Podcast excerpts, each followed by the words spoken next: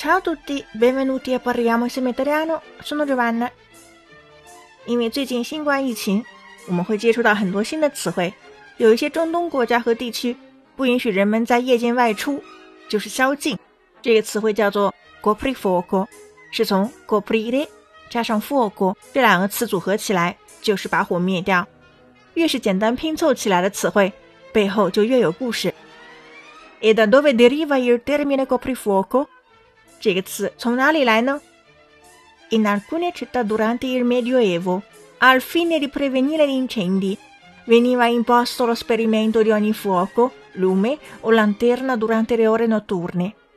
在中世纪的一些城市，为了防止火灾，夜间会熄灭所有的火、灯光和灯笼。In tal modo si tendeva di ridurre i rischi di incendi accidentali durante la notte avevano maggiori probabilità di propagarsi e di causare ingenti danni。用这种方式是试图减少意外起火的风险，因为意外起火在夜间更可能蔓延并造成相当大的破坏。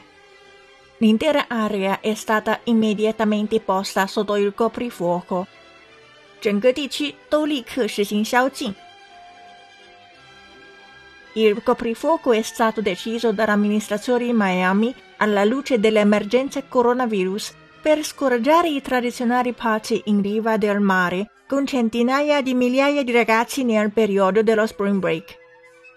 宵禁是由迈阿密政府根据冠状病毒的紧急情况决定的，在春假期间并不鼓励成千上万年轻人参加传统的海边派对哦。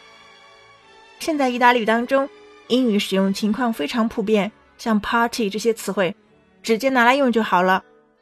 想要获得文本的话，请关注微信公众号“咖啡德里安诺”乔瓦纳的意大利语频道。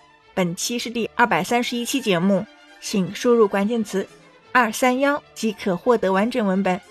Ci vediamo alla prossima e parliamo insieme italiano. Ciao.